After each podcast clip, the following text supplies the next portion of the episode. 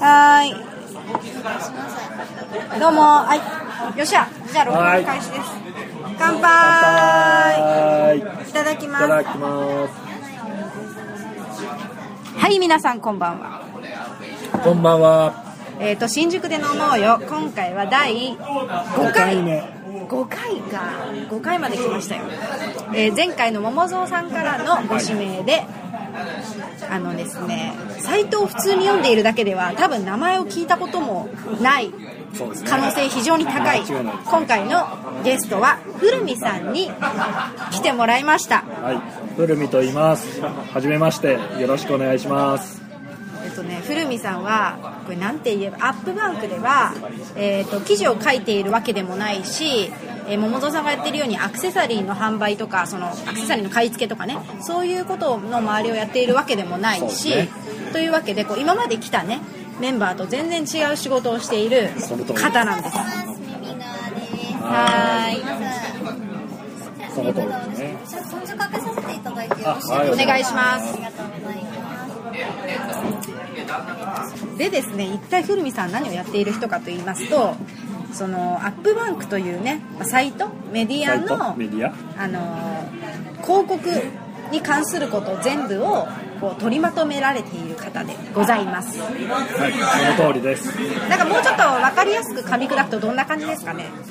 そうですね。まあ、アップバンクというサイトに、多分皆さん見ていただいているところに、こう、バナーが貼ってあったりだとか、あと、記事の中によく PR って書いてあるものがあると思うんですけども、ああいうようなものも、えっと実はその、アプリを作ってる方が、こういう記事を書いてほしいんですっていうところを、依頼があって書いたりして、まあ、これも広告ということで、でその広告の、えっと、例えばこういう広告があってもいいんじゃないかみたいなことを考えたり、あとですね、広告を、まあそうですね、日本だと広告を扱う人って誰かっていうと、はい。例えば電通さんとか博報堂さんとか、はい。インターネットだとサイバーエージェントさんとか、ああいう広告代理店さんはいはとどうお付き合いするかっていうのが結構重要なので、いなるほど。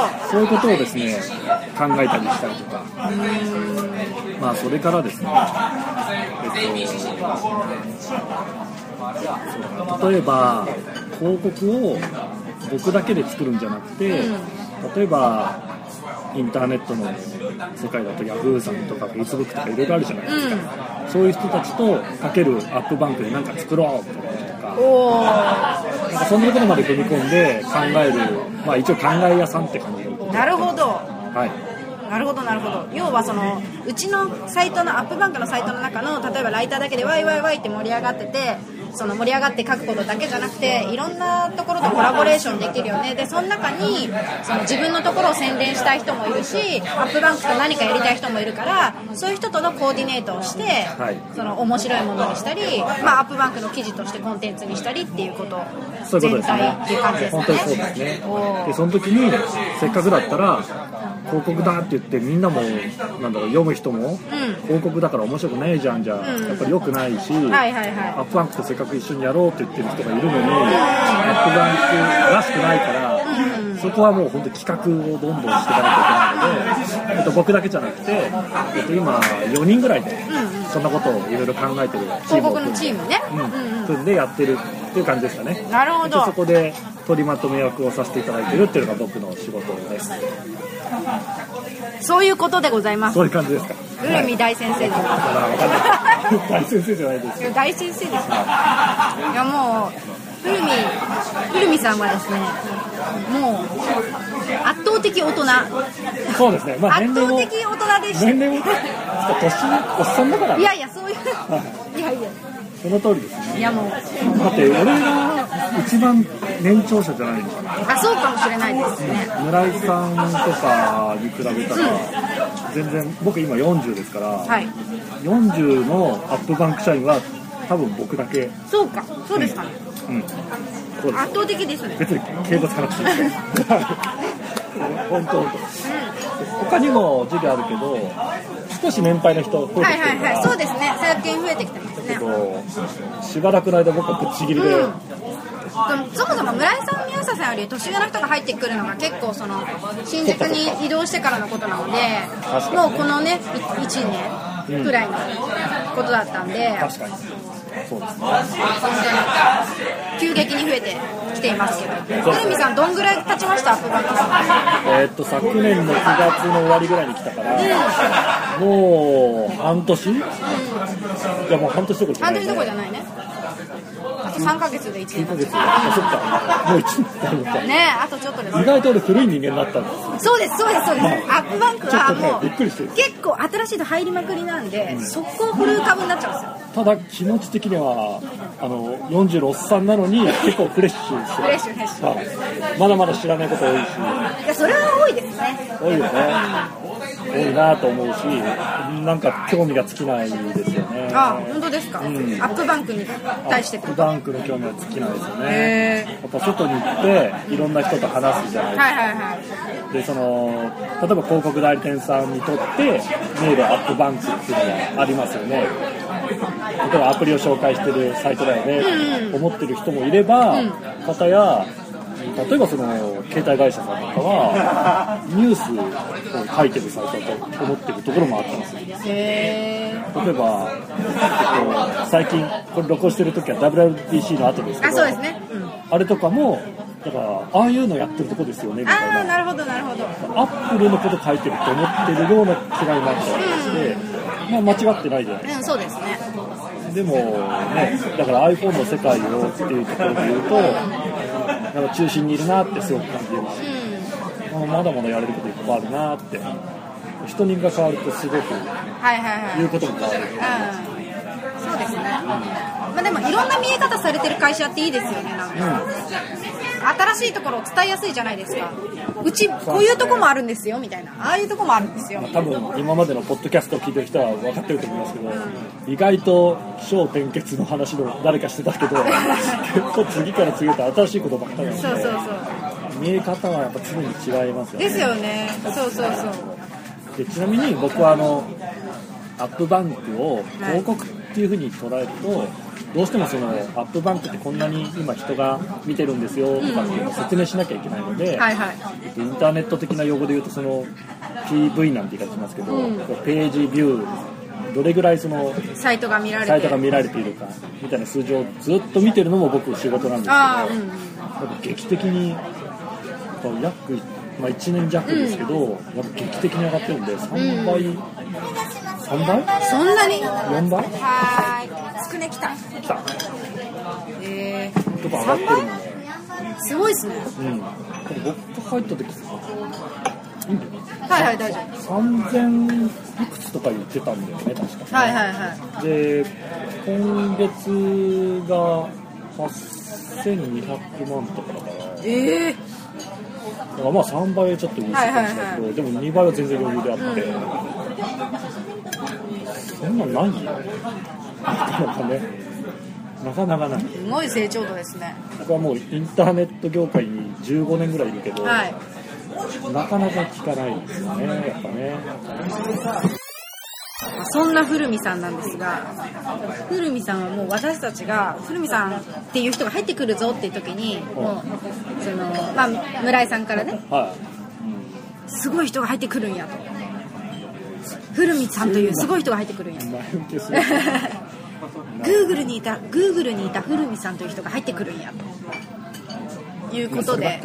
いやいやいやいや言うなら Google 乗ってるしかなかったからしょうがないですけどねっていう話でまあもう私たち私たちのスタートインターネットのスタートはもう当たり前ですけど今もうみんな Google じゃないですか。なんか始めようと思ったらもう入れれば始まるは世界が、まあ、Google なわけでそこで古見さんがやってきた仕事とかそういう話を多分アップバンクのメンバーたちもははっきりよく分かってないしただそのそのそういう仕事をしてきたからそのインターネット全体っていうのを見通せるしアップバンクがどんなものとコラボしたらいいのかっていうのも分かるだろうしっていうことからそうい今今のアップバンクの仕事をしていただいてるっていうのがその流れで分かってるんだけどじゃあ古見さんがその Google でこいつは本当何者かいやそうそうそう。そういうことですよね。何をしてきたのかみたいな流れって多分直に聞いてる人ってほとんどいないじゃないですか、まあ、ね喋ってもいないからね。ですよね。おっさんだからなかなか話い。やいそうだから結構私は今日ラッキー系ラッキーで、なるほど。うん、直接聞けるんで。そしたら僕は、はい。えっとすごい遡ると、はい。Google のもっと前の話からしちゃうと、はい。えっと、一番最初は大学にもちろんいた時に、はい。えっと、音楽がすごい好きなんではいはい。すで音楽で飯食うぞぐらいなアホな大学生だったんです。すごい作ってたんですか？音作ってました作ってました。マジっすか？で音を作ったりしててなんか音効みたいなはいはいはでその音を作るってことはまあ当たり前ですけど何か作品にするわけじゃない。いうんうん。でその時はそのミュージシャン的な考え方はいはいはい。があって、で僕ずっと DJ をやってるんですよ。今も。はいそれこそ20年以上やってるんですけど、でその時になんかその音を作るっていう時にパソコンが必要じゃないですか。そうですね。で基本的にシンセサイザーとかを使ってやっているのが先だったんだけど、そのうちそれを録音したりとかいろんなシーケンミックスしたりね。そうそうミックスしたりとかっていうところで、パソコンが必要だったので、大学生の時に Mac を買ったんですよ、はいはい。えっと、LC575 だったからもうわかんない。もう分かんないでしょ。これでほらこれでわかる人はそもう本当に古見さんでの年代がわかるっていうそういう感じでしょ。LC575 っていうのはちょっと半化版なんですよ、はでもなんとか買ってでそれを使って、はい。いろいろこうプロ、まあ、音楽を作ったりとかして、でそれを本当は自分の曲ではしたいんだけどなんかどっちかっていうとどんどんどんどん作ることが好きになってたのででそれをその、えっと、とある CM のその音に使うとか、まあ、ゲームのその一部の音に使うとか、えー。みたいなことをちょっとやってた。んですよおやってたんですおそうなんですか。そう。えそれがで学生の頃学生の頃。でそのまま学生終わってまあなんかそれで少しいいお金がもらえてたんですよ当時まだ。だからそのままいつかフリーランスでみたいな気持ちもちょっとありつつまあちょっと生意気なガキだから 音楽でなんとかなると思ってたのでそれでえっと就職せずに。はいはいでちょっとあのーアメリカに行きたいなってへー。でアメリカに。はいはい。まあでも英語喋れないから。ねへそれだえけど行ったりしたんですよ。へー。でそうするそしたらなんかあのアメリカはあのとはいえまだインターネットがそんなにある時代じゃなかったので日本とやり取りするのに、ん。えっと、パソコン通信みたいなので E メールを使うことがあってでその時に、えっと、アメリカオンラインっていう AOL っていう会社のやつに入って、まあ、当時の彼女とかいろんなやつで連絡取ったりしてたんですね、でまあ別にアメリカに行ったのは遊び遊びになっちゃったので、はいはいはい。戻ってきて、症状で帰ってきてでまたでもフリーランスでやろうと思ったんだけど、まあまあ大変なんですよ、はいはいはい。なんか1個納品すると、その当時数百万もらうことがあったんですよ、だけど半年ぐらい仕事がないんですよ。怖い怖い。300万円もらってうん。半年仕事がないんですよ。怖い。だけどバカだから本当に頭が悪かったんで300万来たらよっしゃーっつって、その新しいマック買ってでサンプラーとかなんかそういう機材をバーッと買って200万ぐらい使っちゃうんですよであと100万ぐらい。すごいすごいやばい。超やばいでしょ。結構すごい。まあちょっとあんまり言えないけど紐紐みたいになっちゃってえちょいちょいちょい。ででもそういう感じのやばいおもろい。ことでなんかなんかあのまずいと。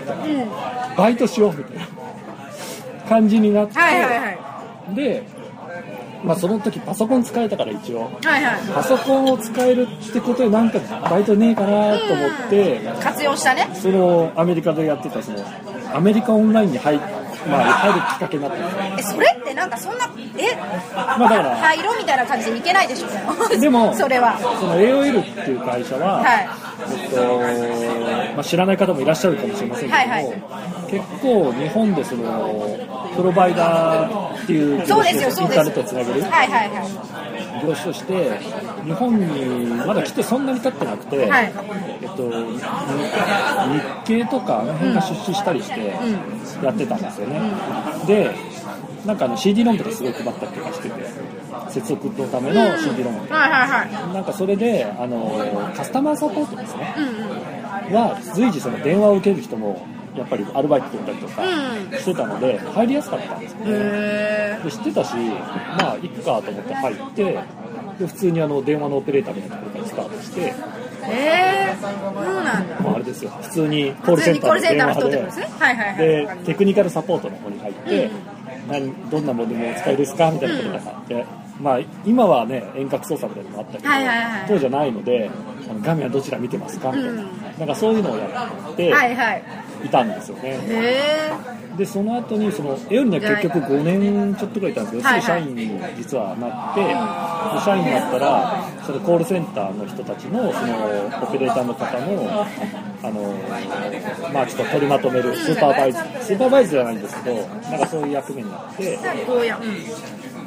で最終的にはなんかそのそのオペレーターがやっていることをまとめてるスーパーバイズっていう人たちのことをサポートする、まあ、QA 業務みたいな。はいはいはいはいこうだんだんこう上行ったんそうそうそうそう。徐々にそうそうそう。って感じで AOL では働いてたんですよね、でそこで何を学んだかっていうとやっぱりあの仕事したことがないので、はい。そもそもでなんかあの AOL って外資なので、はい。結構そのなんか今で言うとそのロジカルシンキングとか、うんうんそのビジネスとしてこういうあるべきだみたいな、うん。えっとまあ、研修みたいなところに連れてかれるわけですよ、はいはいはい。やっぱ偉くなっていくと、うんそれに行ってなんかいやいや言ってたんだけどなんか結構、まあそういうもんかと、人間の縮図ってこういうことなんだなとかって思って、はいはい。なんかねだんだんだんだんこう仕事って面白いとは当時思わなかったけどあ人間ってこういうふうに考えるんだなっていう、なんか人間の構造みたいなものを知ってきて、はいはいはい。なんかねそれはそれで面白かったんですよ。ねでなんか、まあ、音楽はずっとやってたけど、なんかいつか音楽でどうたらっていう気持ちは残しつつ、うん。これはこれで面白いと。はいはいはないんか面白いことやっていきたいじゃないですかとにかく、は面白みだけはねなんかそこで初めて感じて仕事って面白いってなんかなったんですうで、まあ、それを5年半ぐらいやった時に当時その AOL ってあの実はインターネット業界のリクルートみたいな会社なんですよ。へー。要は人材があちこちにばらまかれていて、えっと、例えばアップルの、えっと、今まあ社長じゃないか佐藤さんとかもはい。AOL 出身だし、はい。えっと、マクドナルドの社長の人も AOL に行ったことあるしなんかねいろんなところでその AOL の人っていうのがいるんですよで当時 Google に僕の本当に、えっと、人生の中のこうまあ頭の上がらない人みたいな人が働いていて、はいはいで、くるみくんな、なんか、来ないみたいな感じの話があって、それで、まあなんか、わかんないけど、Google はあの、AOL の検索エンジンだったんで、は名前はもちろんもう昔から知ってたんで、なんか面白そうだなと思って、とりあえず行こうかなと思って試験を受けたら、1年、1年はないんですけど、8ヶ月ぐらい待たされて、すごい試験なんですよ。へー。Google の試験って知ってるかもしれないけど、知らない。そもそも英語だし、あ英語なんか喋れないけど、あはいはえなんだっけな。F1 のスポンサーをしているタバコ会社から僕は広告を出したのに広告が止められてしまった。なんとかしろって言われてるんだけどどうしたらいいでしょうみたいな。なんかよくわかんない。英語のその質問が出てきてはいはそれを答えるんです。いええみたいなことはなんか毎回行われるんですよ。なんかよくわからない。何のためにやってるかよくわかんない質問なんですよ。あとアメリカの人と電話したりとか。でなんだかんだで後で知ったら結構どこに入れるのか結構適性を見てたみたいな。なんあかそういうことだったりとかまあなんかそんなのがありました。でちょっと長いのごめんなさい。あのでまあ Google に入ったんですよね。で Google は約8年半ぐらいいて、うんと、広告でそこで初めて広告のことをやるようになりました。で Google の広告はえっと、リスティング広告って言っているものがあって、えっと、何か検索をした検索の結果に、まあ、あの右側とかになんかはい。文字の広告が出たりするはい。んですよ文字のなんかものが出るんですけど、はい。あれを、まあ、全般的にやるはいはい。人間として、まあ、入りました。で当時 Google にはご広告やってる人が5人ぐらいしかいなくて、うん。まあ、僕入れて5人目だったんですけど、っていう感じで入りました。えで、まあ、営業もやればえっと、広告の内容をちゃんと作ってあげるためとキーワードがどうたらとかっていうようなそういうアカウントをマネジメントする役目もやればあと新規事業みたいなこともやれば、あとその間に YouTube とかなんかそういうアドモブとかああいうのも入ってくるんで、なんかそこをまた手伝う仕事もやればあとその広告そのものをマーケティング活動しなきゃいけないので。そのマーケティング活動するためのなんだろう媒体資料を作ったりとか、うんといろんなあの広告に業界があるんですよ、はい。広告主の、まあ、主協って言ってるようなあのアドバタイザーズ協会っていうのがあったりとかするんですけどそういうなんか協会に Google をもっと知ってくれっていうことを、はいはいはい。まあ、アプローチするためのなんかそういうことをやったりとか、まあ、なんかそういうマーケティング活動広告に向けるそういうのをやったりとか、まあなんかもうとにかくやらなかったことはないぐらいやった感じですかね。なんか私読んでいるブログで、はあの Google アドセンス10周年のカウントダウンイベントみたいのを今やってるっていうのあ知ってをる知ってる。見たんですよ、ん。で誘われた。誘われた。オンラインのイベントがある。あそうなんですか、うん。なんかそうそうそれを見てで今話聞いて8年って言ってたじゃないですかでで今10周年のカウントダウンイベントって言ってたじゃないですか。ってことは古見さんはアドセンス最初のその立ち上げ期からの8年みたいなそういう感じなのかなって今感じたんですよ。あそうですねそうですまさにそんな感じ。で要はその10周年イベントの手前だで、まあ、アップバンクに来たっていう感じなんだと思うけど。僕が入った時に、はちょうどアドセンス、えっと、広告側では、うん。コンテンツターゲットって言ってる広告なんですよ、うんと、メディアの中に書いてある内容に連動して広告が出るスタイル。うんうん。であれがスタートしたばっかりで、アドセンスの人間っていうのがそもそもアドワあの Google の広告のリスティングっていうのはアドワーズっていうものなんですけどそのアドワーズの一部の中に入った時があって2人 ?2 人か。はい。2人だったんですよ、うん。アドセンスチームって。えその時ぐらいに入りましたね。ー、すごい。アドセンスこれブロガーの人聞いてるかな？まあまあそうかもしれない。です聞いているブロガーの皆さんあのほぼ皆さんは古見さんにお世話になっているということです。いやまあ僕はアドセンス直接やってないですけどね。でもやってた人は知ちょっとちょっとオンオンを着せる空気を出して出してみただけなんですけど。当時ははあんまり言うと Google の内部機密を言ってるみたいなんでよくないんだけど、あのそもそもそのニフティとかいはいはい。ビッグローブとか、今だとドコモとかあの KDI とか検索として使ってくれてるじゃないですはいはいそうですね。かなんかそっちのパートナーを見つけるチームっていうのがあったんですよ。そこも2人ぐらいいたんですあ要は Google の検索エンジンを置いてくださいみたいなそういうことそうですそうです。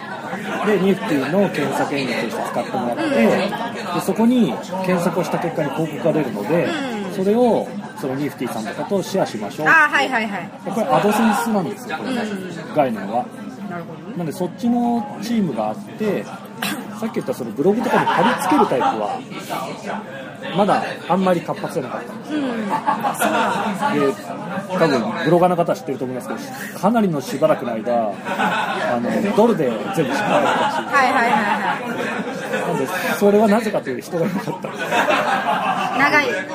長いドル生活。が長いドル生活がねあったわけですね。ブロガーたち。にへえそうなんだ。私自分で個人ブログやってるんですけど、はい。アドセンス貼ってないんで。貼ってないですか？あれ貼ればチャリンチャリしていいですけどね。すぐこういうお金の話をしちゃいますけど だから僕そうあのアップバンクに来るきっかけになったのは、実はアドセンスチームから紹介されたんですよ、えー、そうなんですか？うん。僕あのアップバンク、まあ、村井さんと知り合ったのは、えっと、アップバンクはアドセンスを貼っていた、でそこで得た収益をはもっとサイトに来てくれる人を増やしたい。あなので広告収益はもうどうでもいいんで。あいらないから。もうそのお金をじゃあ広告でも何でもいいんでとにかく人を増やすことに使いたい。っていう話をそのアドセンスを貼っていた関係でアドセンスの担当の人に言ったらしくて。えー、すごいですねそれ。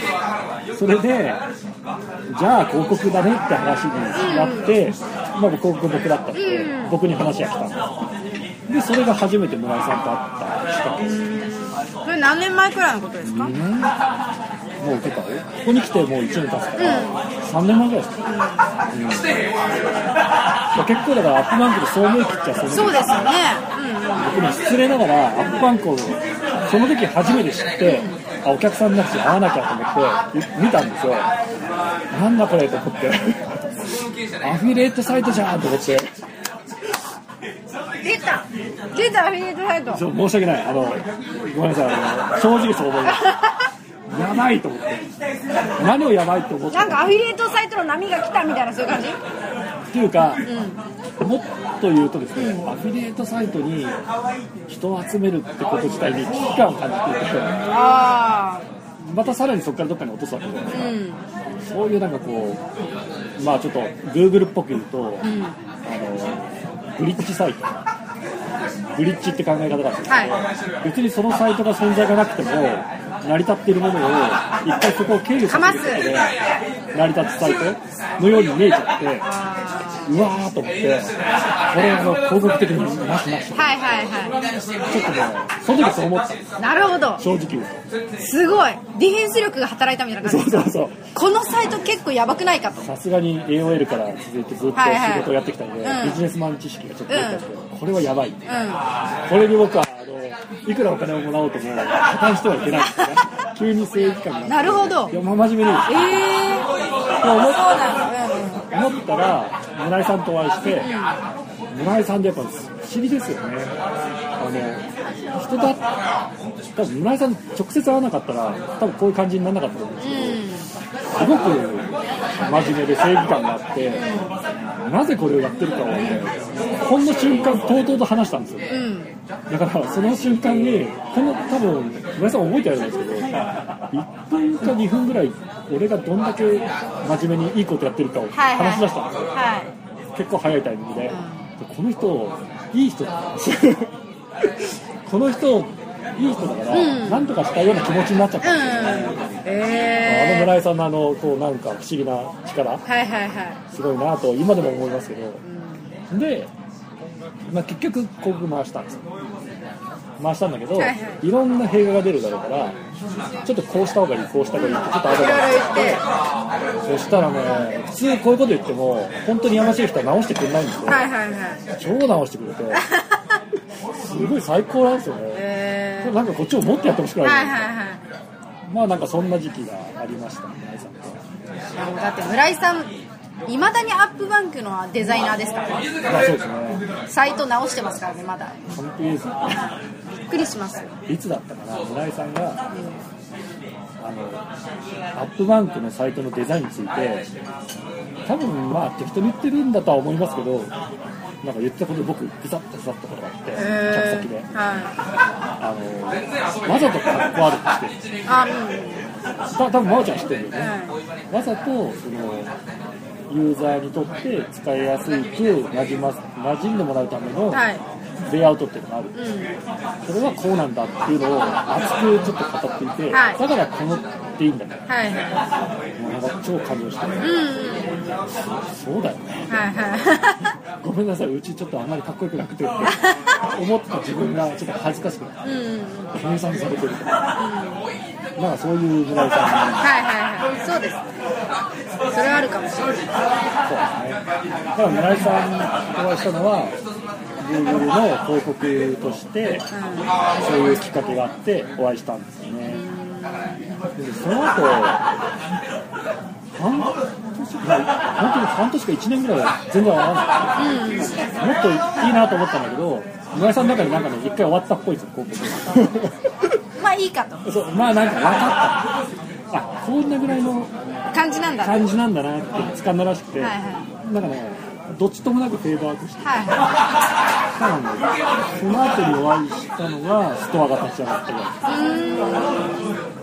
その時にストアが立ち上がるみたいなのを聞いてであ僕からもしかしたら電話したかもしれない。いああのその時ちょっといろんな広告主さんを見つける仕事をしていあてで見た時にストアが立ち上がっていた。いはいはい。で結構どっちでもなくなったんだよね、うん。でお電話しただかされただかちょっと忘れちゃったんですけど。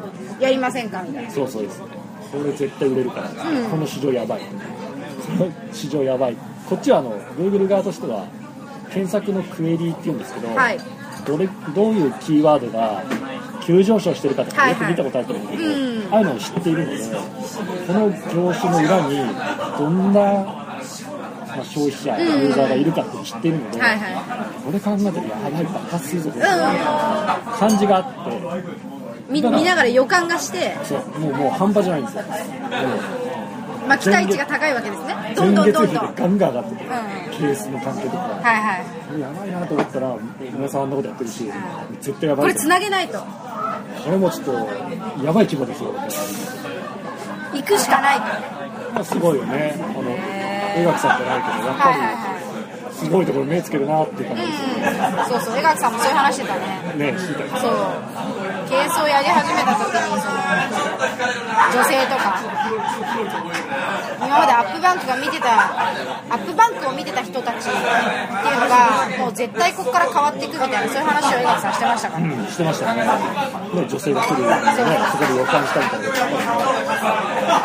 なんかそれでそう。それでなんかどっちだったか忘れたけどとにかくご連絡して全然ぶっちぎれるはいはいなみたいな話を盛り上がりのでなんか盛り上がってなんかちょっと俺も広告を出してもらうの忘れたぐらいだったんですけど。たら村井さんからなんかアップバンクに来ませんかみたいな話になって。ああはいはいはい。えどあちょっとそれ先先じゃなかった？広告出稿してもらってからだったかもしれない。けど都合よく出稿してい。ただい。たんですよえその時がっちり作ってそれなりの金額で回させてい。ただい。てまあでもその時もなんか分かったって感じですよね、はい。はい。この市場分かったみたい。な最近思うのが自分の仕事を口で説明するじゃないですか。だけど口で説明してるんだけど実際やってることってなんか説明できないですよね。って思っ思う。すごい。なんかこの間も言ってましたあ本当ですか？あの、うん、分かります？そう。多分なんかこう名刺の肩書きとかでは収まらないし、まあ、うちは結構ユニークなのつけるけど、はいはいはい。そうですねそうなんですよ。まあそうですね。なんですかね、あのー僕外で自分のことを話すときに、はい。まあ、一応分かりやすくしてるつもりなんですけど、まあ、マネタイズ要因ですって言ってるんですよ。はいはアップマークのマネタイズ要因です。いなるほどなるほど。はいでマネタイズっていうは多分一般的でもないし、わからないかもしれないけど、まだか金のことばっかり考えてるんだなみたいな。アップバンクにねお金をね。で、アップバンク別にその金の持ちじゃないじゃないですか。うんそうですね。むしろ。むしろむしろお金使ってみんなが喜んでくれるんだったらお金を使おう使おうとしすぎていね慈善活動じゃないですていやでもそうそうそう。結構心配になる感じでいやでもみんな喜んでくれるからやった方がいいっていう判断がすごい多いですよね。そ多いですね。でもその活動って大好きだし、なんかそういうところとしか僕は働きたくないと思ってるので、なんかあの、まあ常にそれは思ってるんですよ。はい。あの Google もいつか僕言ったかもしれないけど、Don't be evil っていう考え方があって、まあ、悪いことしなくてもお金儲けはできると思っていて、で広告の話をよくすると、あ広告ですかみたいな、見たこともないものを見せられてとか、よく言われるんですけど、違うと思っていて、あの基本的に広告っていうのはコミュニケーションなんですよね。でそのコミュニケーションの設計がずれると強制的に見せられてるような気持ちになるので正しい伝わり方じゃないんですよ。でアップバンクみたいなところは正しい伝わり方ができる場所だと思ってるんですよだその Google もわざわざその見たくて検索した人に対して検索の結果と同じように情報として広告を出しているのでアップバンクも情報として広告を出している人たちだって思ったので、僕はあの Google と同じだと思ったし、はいはいはい Google よりもっと面白い企画ができるし、もっともっと面白い何かができそうだなとは思ってるんですね、今ちょっとそれができてるかどうか知らない。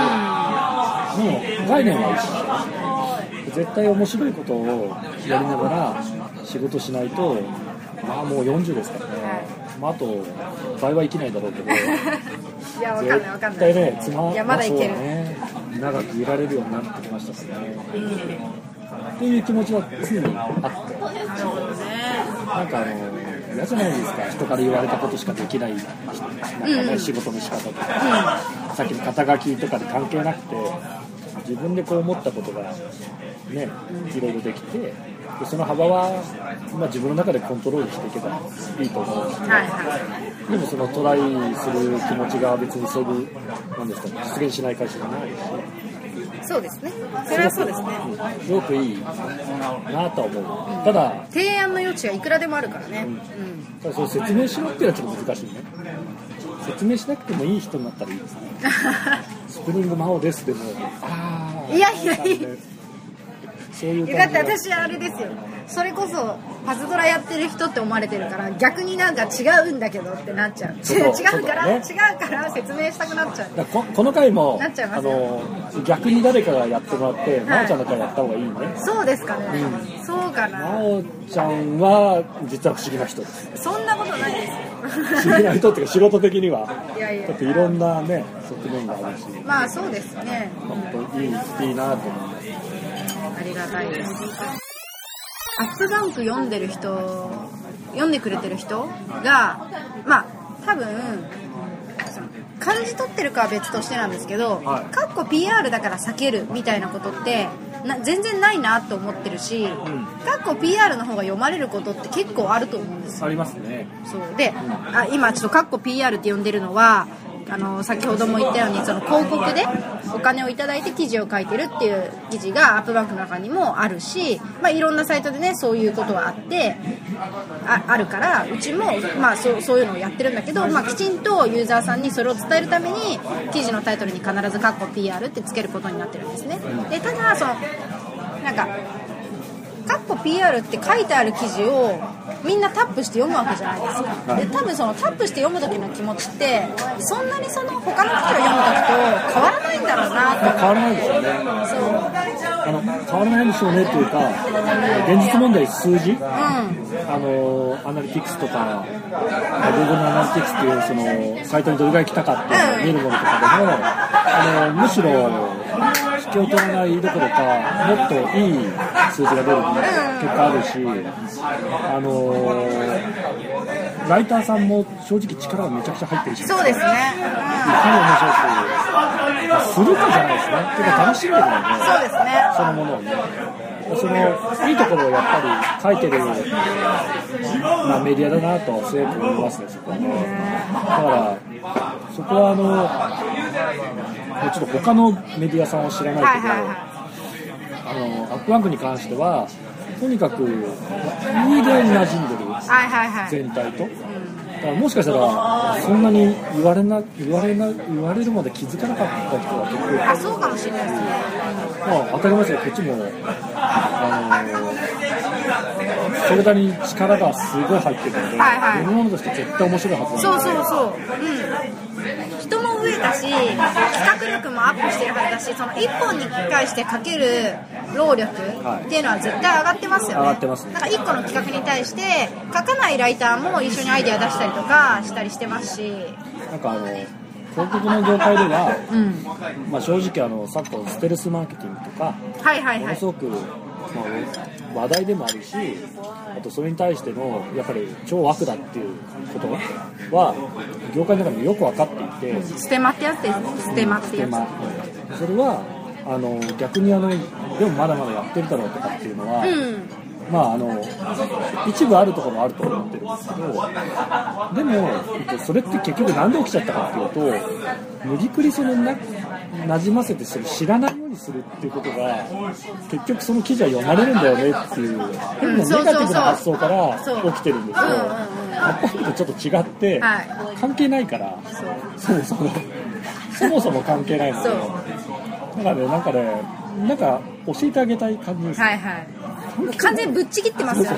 PR っていいじゃんあんなつけたじゃんそう。関係ないし。書いとこうよ。書いとけそんなに言うなら書いときゃいいじゃんつうか書くでしょ。あ、ね、なんかそういうことを発想する人たちの気が知れないというか。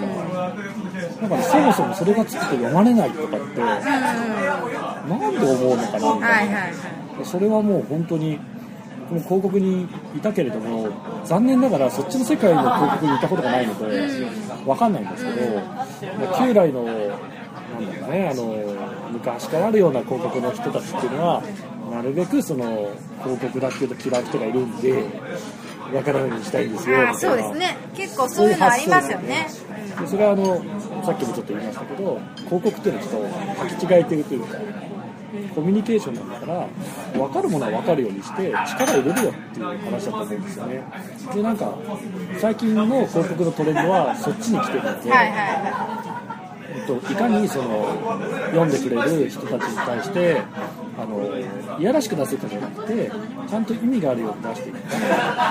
でその意味があるからこそ反応がいいので、まあ、広告主が喜ぶみたいなそういういいエコサイクルを作りましょうっていうのは、そういうテクノロジーも含めてそっちの方向に来てるので僕はあの広告マンとしてはその動きっていうのはすごく好きなんですよ。ね、なんかポジティブに回る方向の方しか興味がないんですね。だからアップバンクももともとがそうなのいでそうですね。そっちに関しては本気でやりたいですけどね。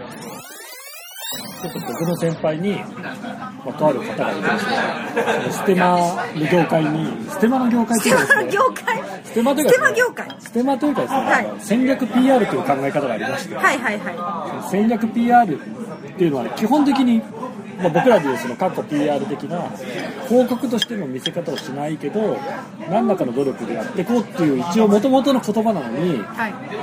さっきほどおっしゃってたようなステルスマーケティングに近しい考え方だっていうふうに考えちゃってるような人たちがいて、はい。そことこう戦っている人がいるんですけど、あのー例えばこれはこれがステマだってことじゃないですよ。皆さん誤解しないでくださいね。気をつけてください。誤解しないでください。ねこれはあの僕はまたそんな言葉を勝手に普及したと思われちゃうやっぱり普通の例えば雑誌見てても、後半になるとやたらこう美容のやつとか出てるじゃないですか、あれよく見てると PR なんて書いてないんですよ。あだけどユーザー本読んでる人は後半に来るとこれ広告だと思ってるからいいような気分になってるけどよくよく見てください。多分書いてないから。ああそのテイストで前半の方に紛れ込まされてるんですよ。だからそういうのをステルスマーケティングっていうんですよね本当は。あなるほどね。だから別にインターネットの言葉ではなくてうもともと旧来あったやり方なんですよ。そうだよね。まあでも完全にその今アップバンカーライターも増えてはい。比較できる体制もできてきて、はでそれぞれがすごいやる気を出して記事を出してって普通の記事と PR 変わらないというかむしろ PR の方が気合い入ってるみたいな感じの状態で記事が出てっていてでまあユーザーさんも嬉しいし、出してくれた人も嬉しいしっていうのをもうだいぶ作れてる感じには来てるんだろうなっていう感じがしますよね。まあそうですねただもっともっとなんかその今アップバンクを読んでる人が、はいはい。その記事をどういう気持ちで読んでるかもっと知らなきゃいけないと思ってたし、なんか企画だって言ってもマスターベーションになるので 正直、なのでその企画を深めるためにはなんかもう本当にストレートななんていうかユーザーの声が知りたいですね。あでそれは広告においてもすごくいいことで、なん。かこんな記事読まないっすよ。って逆にクライアントから言われたいそこまで浸透してほしいですあ、ね、はいはいはい。なんかその広告主クライアントって言っちゃいましたけど、はいはいその広告を出す人ってまだまだアップバンクのことを知らない人があそうだと思いますね、う残念ながらこっちから面白いでしょってお膳立てして初めて面白そうだってなって、まあ、ぶっちゃけその後アップバンクに来て読んでくれてるのかどうなのか、ん、あー出してもね。うん、あまあまああの一部の業界の人はちゃんと読んでくれてるけど、まあねこうビール会社の人がもし出してくれた時に、はいはい。読んでくれるかどうか怪しいよね。うそこまで行きたいですね。普通の生活にアップバンク行って、まあ、読んでるからああどうもどうもみたいな、まあ、新聞と一緒ですよね。そうですね。ああ出てる出てる。いい感じで取り上げてくれてんじゃん。い。やーいいじゃんアップバンク。ありがとうみたいな感じですよね。そうですね。それがなんかこう広告代理店さんとかのレポートとしてみ、初めて見たみたいな。あでそれは残念ながらいろんなものと見比べしてる中の一つで、ああそうだったんですか。あで数字でね数字で比べられちゃう感じになるとねこのアップバンクの良さって伝わらないしやっぱ飛び越えるぐらいのうん感じのところまでやっぱり行きたいですね。期待されてますよ。これライターの皆さんこれ完全に期待されてる空気になって。あでも あの人も増えてきたし、はいはい。国的な人もいっぱい多いし、なんかうまく言えないけど、なんかいろんな企画を自ら言ってくれるぐらいな感じに、多分なってくるんだろうなと思ってて、そうですよね。うん、あの待ってますとかじゃなくて、勝手になるような気がしてます。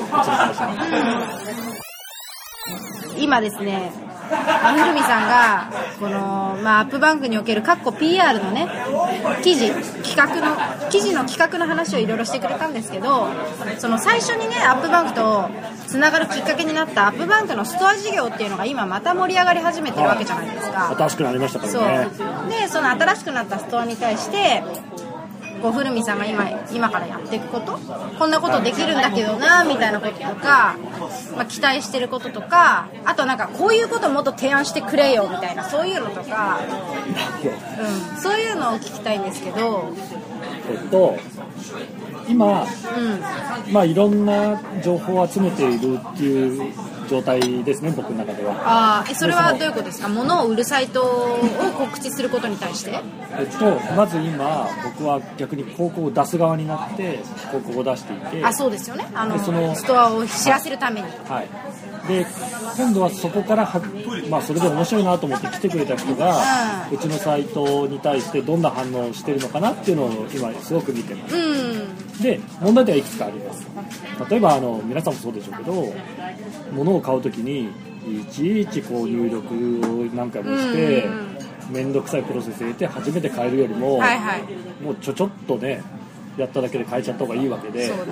でもそれは明らかに、まあ、数字好きなんで僕。数字で出てます。なるほどね。そそこを改善しようね。会員登録のところとか。でそれはうちスピード速いので、はい。早速もう言ってあってこのこの2つのフェーズが良くないって言っていてでそれを改善するためのアプローチはもうやっている感じですね、だからそれを多分みんなに協力いただいて一回とりあえず来てもらった方ももしかしたらその後すぐ良くなってるかもしれない。はいはいはい。っていうそのまあちょっとかっこいい言葉を使うと PDCA サイクルをはいはい。回すためにまずそのチェックっていうところが僕できると思ってる。ので、チェックをやろうって今ちょっと決め込んでいるんですね、で、まあ、ちょっとそこから起点で言うと、じゃあもう一回何かやろうって感じなんでもうもう一回何かをやるためのアクション、うん。まあ、まーちゃんもすごくやってくれてるためだけどそこの時になんか同じ子だったらしょうがないから、はいはなんかね今だとその iTunes カードがもらえますよとか、うんキャンペーンみたいなね。でそれだけじゃなくて、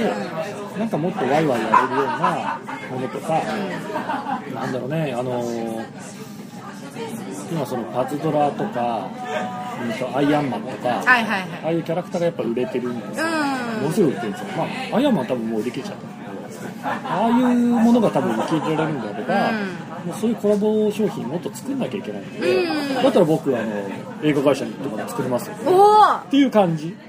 感じ。すごい。でそういう人間がやっぱりいっぱいいるじゃないですか、うん上にも。でそれをなんだろうなそのどういう人たちとそういう商品を作ろうかっていうチームと、じゃあそれはどこで売ろうかっていうチームで、うん。多分今考えてうん。作られてるので,、はでそこにもっとこうじゃあ面白エッセンスっていうところも、だけでももっと入れていくと多分そのネット上での売りに関してはもっともっとはしゃぎたいと思ってるのでなんかそこのなんかこうあそこが売れたからじゃあ真似してじゃないようにとにかくはい言いたはい。はいだってアップバンクストアってもともとそうだったからっていうのがあるんでなんか見たこともないような商品があるというか、んそこをじゃあどうやったら作れるのかを見つけなきゃいけないってことも含めて、はい。チェック機能を結構もっと強化しようかなってでそこで僕はもう Google にいたから検索がどこで起きてるのかをとにかあく見てるので、ーうん。あの面白くて少しあの techy な話なんだけどうちのサイトに来ている人たちのものって iPhone ケースみたいな話ばっかなんですよ。へえ要はそれはあの一般用語で言うと一般用語でもないかなビッグワードはいはい。誰もが検索しそうな言葉。なんだけど片やアイアンマンみたいなもので来るには来てる。んですよはいはいはいはいはい。でそれを一個一個はちっちゃいけど100とか1000とか、それの量が増えていく増えていくば、うん。足し集めれば iPhone ケースとかみたいな言葉と同じぐらいのボリュームが出せるはずなんで、うんうんうん。僕らの目指してた方がそっちでしょと思ってるんで、はいはいはまあちょっと今まだ商品少ないけど、んそういう商品をそもそも作る。そうですね。うん。でそういう言葉たちがいるから作るっていうこうどんどんどんどん戻ってくるいここにしかないものがどんどん増えれば増えるほどその小さいのの積み重ねになるってことですよね。そうですなのでなんかこうなんだろうなよくあのいろんなそのインターネットショップだと、5万件売れありますとか、はいはい。10万件ありますとかって言ってること多いけどどっちかっていうとうちはもう例えば3万まあちょっと量は多いけど、量はあるんだけどみんな面白いです。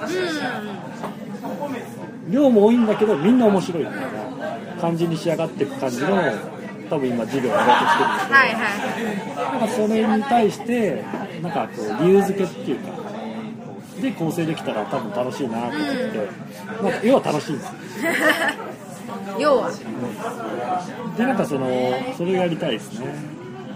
まあ、そのために数字があってそれ見ながら。そうそうそう。なんかあの人によってはその数字っていうのをポンと突きつけられるとなんていうんですかあの要は本当リアルすぎて成績表みたいに思って、はいはい。うわーって思ってる人がいるのかもしれないけど別にその数字を見せてる理由っていうのはあの現実を見せてるのは事実なんだけど別にそれだからお前悪いって言ってるわあけそうですよね。いや私もそう思う。完全にそう思う。ですよね、悪いじゃなくてそれによってできるアクションが分かるからいいじゃんっていう話ですそうなんですよ。だから私はぶっちゃけ最初に出すものが悪くてもいいんですよ。だってそれによって正しい数字が取れればいいんだからでもう少し言うと、ん。多分数字を見せるのは簡単なことになっちゃうので、だってそういうなんかツールがあって取ればいいんだもんね取ればいいから、でも多分それを見てなんだか分かんないことが多いと思うんで、はいはいはい。ちょっと僕はできてなかったことなんですけどそれはちょっとやった方がいいなと思って、これはこういう意味なよっていうのをやっぱり分かるようにする、だからこういう意味だよって時にじゃあそれを受けて、はい。あじゃあこういうふうに改善するんですねっていうのを向こうから言ってほしい。ああまあそうですよね。でそれが逆にあのこっちからもその改善はこうですよって言わなきゃいけない仕事の仕方は残念だなと思うのでああそうですね。それはあのちゃんとしていきたい。ですはいはい。まあ最初からはできないからやりながら。まずはレポートって感じするけど、ね。なんかあのちょっとわかんないですけどこれはあの40のおっさんの顔事ですけどぱりなかなか今そういう仕事の仕方だったりとか、は何々のやり方みたいなのが誰も教えてくれないから、うん。でもそういう数字が来るとかってこと自体は知っているのでね。まずはそのこれは何の意味かっていうのことをちゃんと伝える、で何の意味かっていうのが分かったとしたら敵には何をするんですかっていうアンサーをちゃんと引き出す。はい。でそのアンサーの勘違いぶりがあればそれはやっぱり言う。そうですね。